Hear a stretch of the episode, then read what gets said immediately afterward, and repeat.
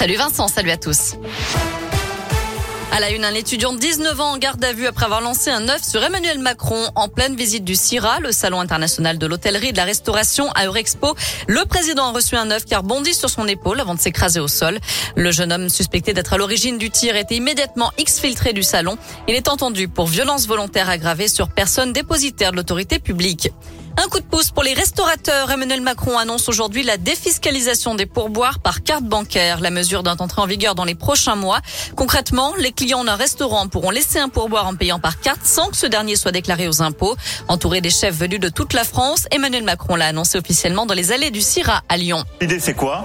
C'est qu'on puisse au restaurant payer le pourboire avec la carte bleue, l'arrondi ou plus parce qu'on l'a vu en sortie de crise, nos compatriotes utilisent de moins en moins de liquide. Deuxièmement, que ces pourboires soient sans charge pour les employeurs que vous êtes et que ces pourboires soient sans impôt pour les salariés qui les reçoivent. Ce qui va permettre d'ajouter au pouvoir d'achat de ces derniers.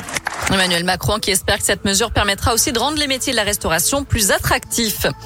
Et le président n'est pas venu seulement pour parler hôtellerie et gastronomie à Lyon. Il a aussi présidé la cérémonie d'installation de l'Académie de l'OMS, un centre de formation au métier de la santé qui doit ouvrir en 2023 à Gerland. C'est l'heure du bilan pour la concertation sur le passage à deux fois trois voies de l'A46 Sud et l'aménagement du nœud de Manicieux. La 18e et toute dernière réunion publique pour la concertation de l'autoroute, c'est ce soir à l'espace Louise Labbé de Saint-Symphorien-d'Ozon.